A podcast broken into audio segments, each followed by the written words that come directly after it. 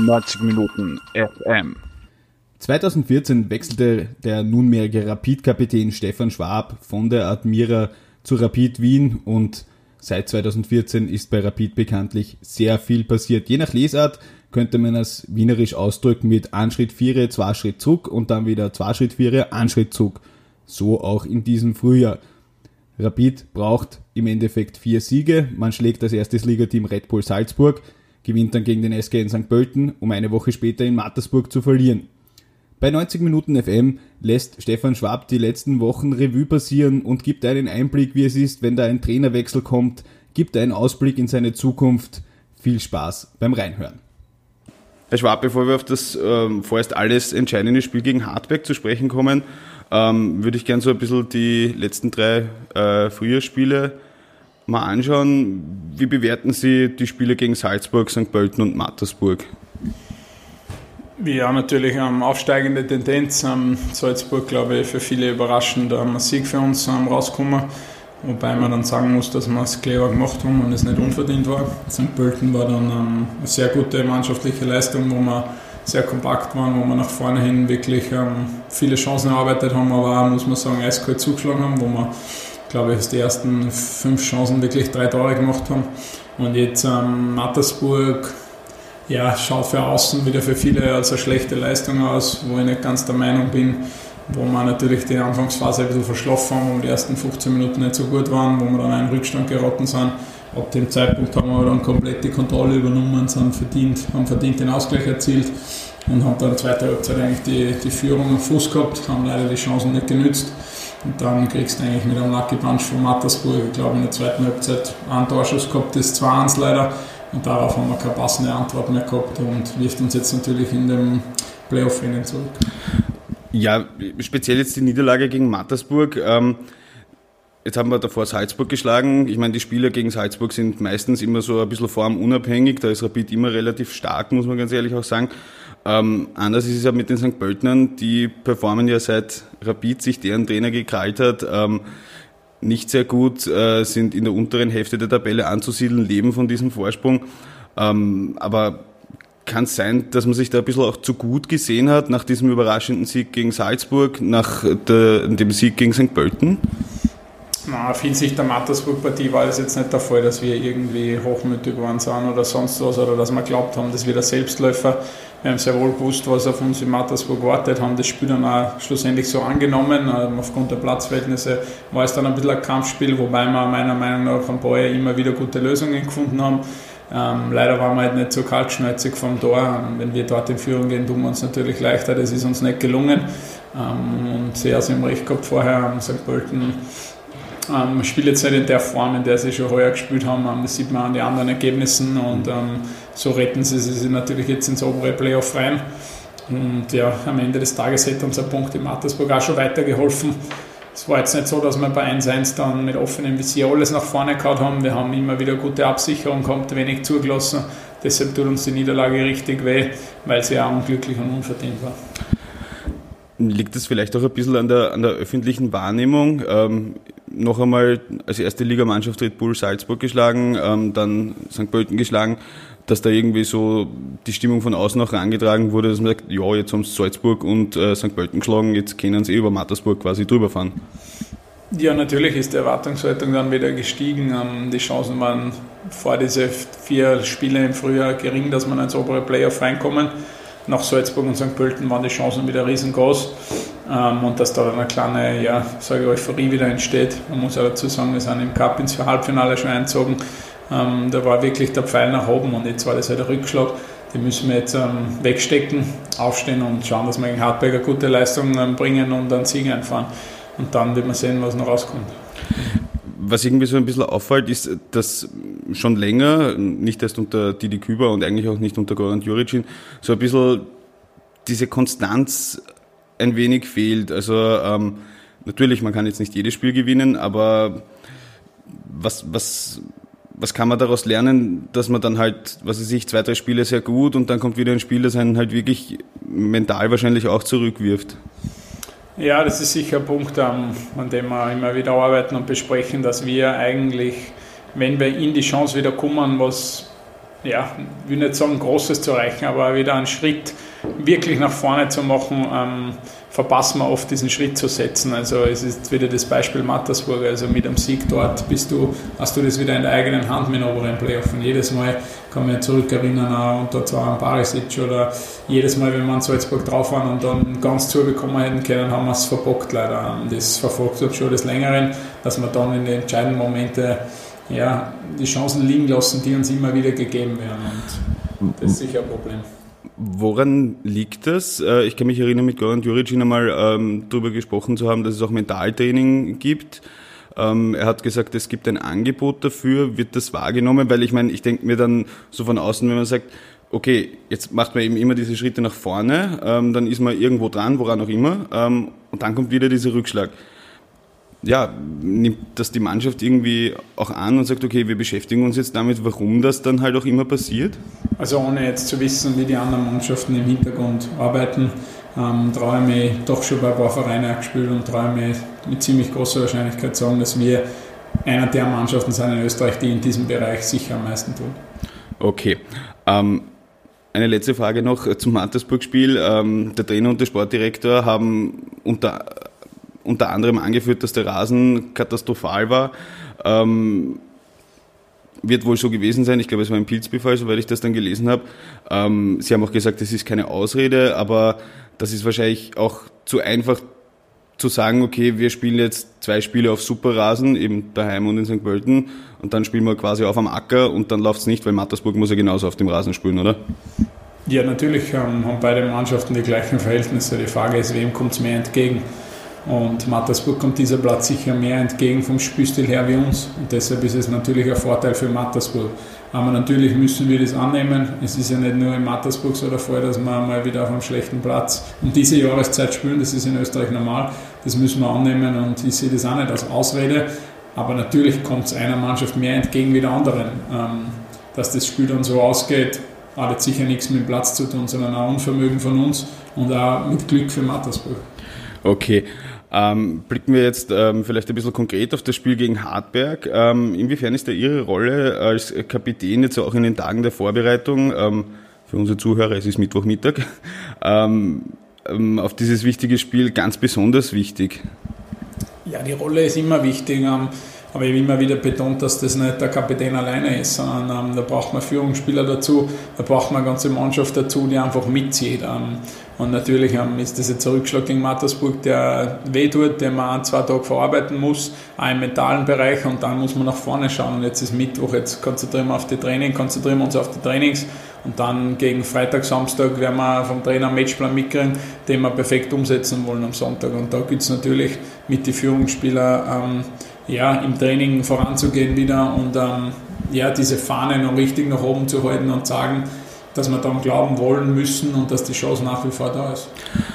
Wie, wie geht Stefan Schwab persönlich mit so einem Druck um? Man hat jetzt im Herbst vielleicht von außen dann nicht immer so den Eindruck gehabt, dass diese Kritik, die dann auch reinprasselt, die dann auch den Kapitän trifft, weil er halt der Kapitän ist, ähm, dass, ähm, dass das einfach für sie ist. Ja, im Grunde genommen muss man wissen, bei welchem Verein das man spielt, dass da Druck vorhanden ist, ist ganz normal. Ich habe es schon öfter betont. Wenn wir jetzt Dritter sind, dann müssen wir Zweiter sein. Wenn wir Fünfter sind, müssen wir Zweiter sein. Ähm, wenn wir Zweiter sind, müssen wir mit Salzburg um einen Meister spielen. Also der Druck ist immer da. Nur ist es halt jetzt ein Druck, ähm, der leider um das obere Playoff geht. Und es ist halt schade, dass wir jetzt in dieser Situation stecken, wo wir uns im Herbst eigentlich reinbracht haben. Aber mit Druck muss man umgehen können. Es ist egal, ob das jetzt um diese Plätze geht oder weiter vorne. Es ist für mich der gleiche Druck wie immer. Okay, ähm, vielleicht ganz generell, weil Sie es gerade angesprochen haben, ähm, wenn man bei Rapid spielt, muss man im Mindestfall Zweiter sein. Ähm, jetzt ist es so, man muss sich ja auch auf die violetten Sportsfreunde jetzt ein bisschen verlassen, was wahrscheinlich für Rapid auch nicht ganz so lustig ist. Aber ähm, irgendwie haben wir so ein bisschen den Eindruck, der Wiener Fußball, also jetzt auch beide Vereine, kommen da irgendwie nicht wirklich vom Fleck. Ähm, haben Sie sich da irgendwann einmal schon Gedanken drüber gemacht, woran das liegen kann? Und, oder, oder sagt man einfach, okay, ich bin Spieler, ich mache das, was der Trainer sagt? Ja, natürlich macht man sich Gedanken, aber das kann man sich hindrehen, wie man will. Natürlich haben, haben wir jetzt in diesem Jahr vielleicht von der Liga Probleme und nicht das letzte Jahr, dass wir Dritter waren, waren im Cup-Halbfinale, das Jahr davor mit dem Damekana die Probleme gehabt in der Liga. Ansonsten waren wir Serien-Vizemeister.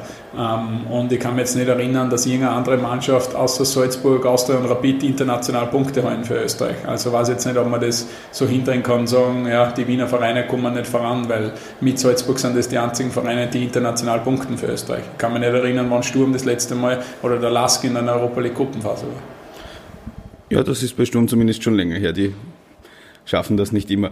Ähm, vielleicht schauen wir uns da, weil, weil gerade ein paar Trainer ähm, angesprochen wurden, wie einfach oder schwierig ist es dann konkret äh, für euch alle als Spieler, sich immer wieder auf die neuen Trainertypen einzustellen, wenn man dann jetzt eine lange Zeit Zoran Barisic hatte, dann das schwierige Jahr mit drei Trainern, dann geht man mit Goran Juricin rein, jetzt ist Didi Kübauer der neue Trainer da. Wie gehen wir damit um?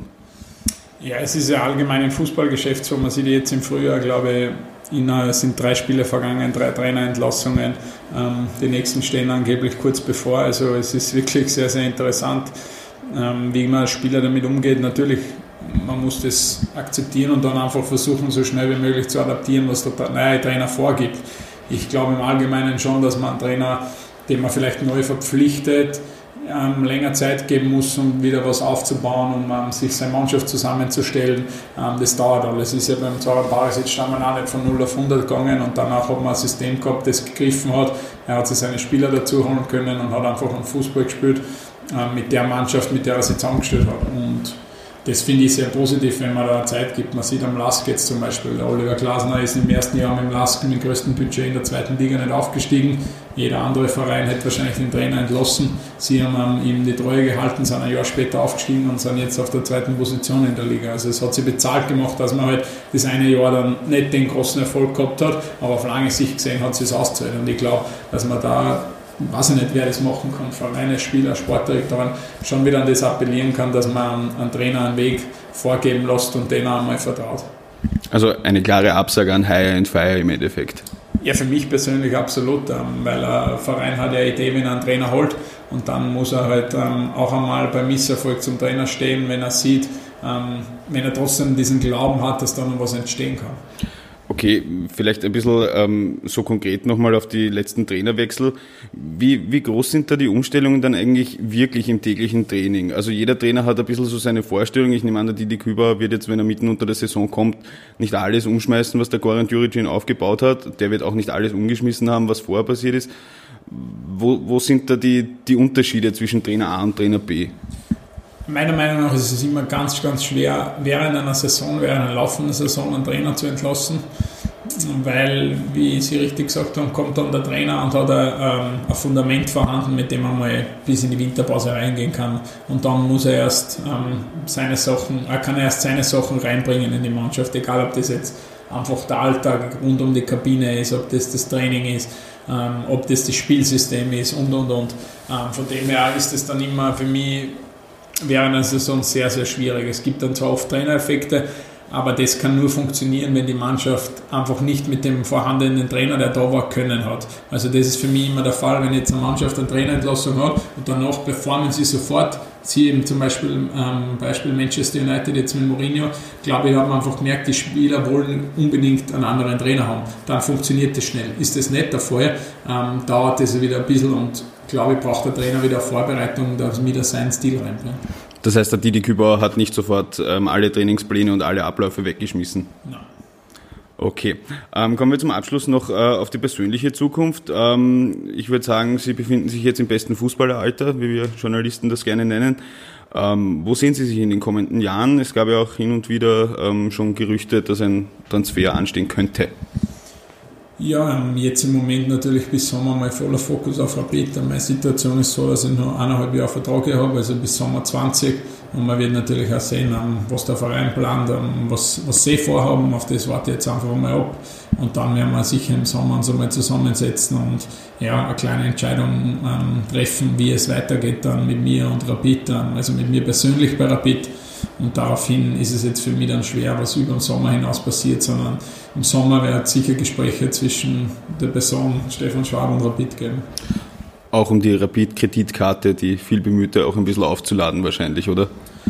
Ja, das ist ein wirtschaftlicher Aspekt. Ähm, ich glaube, das muss immer wieder intern ähm, besprochen werden. Ich glaube, da haben wir jetzt wieder sehr viel gelernt im Winter als Verein und ja, also solche Sachen, die muss man wirklich intern besprechen. Welche Ligen vielleicht konkret würden Sie da reizen? Ja, Ligen reizvoll gibt es viele sehr gute. Natürlich sind die Top 4 Ligen ähm, die besten Ligen der Welt, die schönsten Ligen der Welt, da will jeder Spieler spielen. Die Frage ist, kommt man dorthin und wie kommt man dorthin? Und das sind die zwei Umstände, die man beachten muss. Und ich weiß ja, was ich da habe bei Rapid. Ähm, wir spielen, sage ich mal, ja, von fünf Saisonen drei bis vier Mal in der Europa League. Ähm, normalerweise spielen wir einen Cup-Titel mit, was die letzten drei Jahre der Fall war. Und in der Liga sollte es auch hoffentlich bald wieder bergauf gehen. Also du hast ja da einiges, was wunderbar ist da in Wien. Und bei Rapid einfach ein großer Verein. Du spielst immer vor viele Zuschauer. Das sind schon Punkte, die sehr hoch anzurechnen sind, wo man sich sehr, sehr schwer verbessern kann. Und deshalb ähm, habe ich da jetzt nicht irgendein Wunschziel, wo ich unbedingt hin will, sondern ich fühle mich auch wohler in der Rolle und ich würde jetzt unbedingt noch erfolgreich sein. Und wie gesagt, es hängt dann auch ein bisschen davon ab, was der Verein für die Zukunft plant. Aber tauscht man sich da dann auch mit Ex-Kollegen, Guido Burgstaller von mir aus auch, aber Florian Kainz, äh, Louis Schaub, tauscht man sich mit denen dann auch aus, wie, wie der ihre Erfahrungen sind? Weil, wir haben uns das mal öfters angeschaut, nur weil ich jetzt aus Österreich ausgehe, heißt das ja noch nicht, dass ich jetzt die Weltkarriere hinlege, beziehungsweise man muss sich ja auch erst einmal woanders durchsetzen. Also ich habe mit Michi Lindl neulich ein Gespräch geführt, der hat gesagt, das ist schon nochmal was ganz was anderes, weil wenn du in Österreich bei der Austria oder beim WRC spielst, kennt die jeder und dann kommst damals Düsseldorf raus und dann sagen alle, okay, wer ist das? Ja, das ist eben der Punkt, den ich vorher ähm, erwähnt habe. Wo kommt man an und wie kommt man an irgendwo im Ausland? Also ähm, mit welcher Intention holt der Verein? Ähm, welche Idee steht dahinter, wie realistisch sind die Chancen, dass du spielst, wie realistisch ist, dass diese Liga zu deinem Spielstil passt. Das sind alles Punkte, die für mich ganz oben stehen an der, an der Liste und jetzt ähm, nicht irgendwelche anderen Punkte. Und das muss man sich genau anschauen. Ähm, wie Sie richtig gesagt haben, ist es dort möglich, sich sportlich zu verbessern. Und das ist meiner Meinung nach nicht so einfach. Wenn du bei Rapid international spielst und um, ja, um Titel mitspielen kannst, dann ist das natürlich ähm, sportlich auch sehr reizvoll. Und ich weiß nicht, ob ich mir jetzt auch mit dem Alter das noch so leicht verbessern kann. Aber wer weiß, im Fußball geht es immer schnell, das merkt man sowieso bei Rapid immer schnell. Entweder ist es alles im Himmel oben oder wir sind in der Hölle.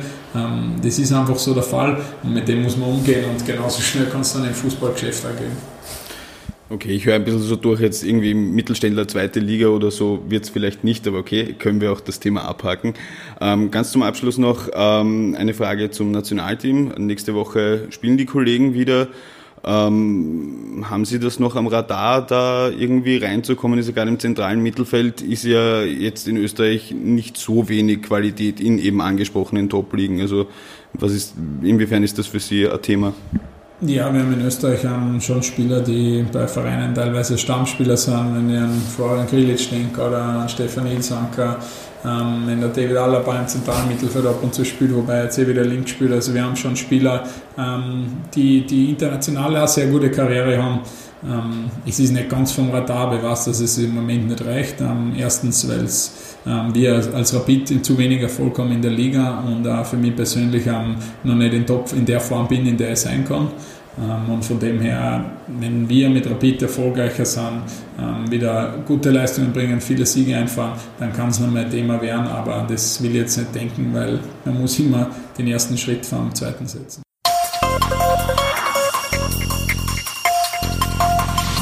Neunzig Minuten FM.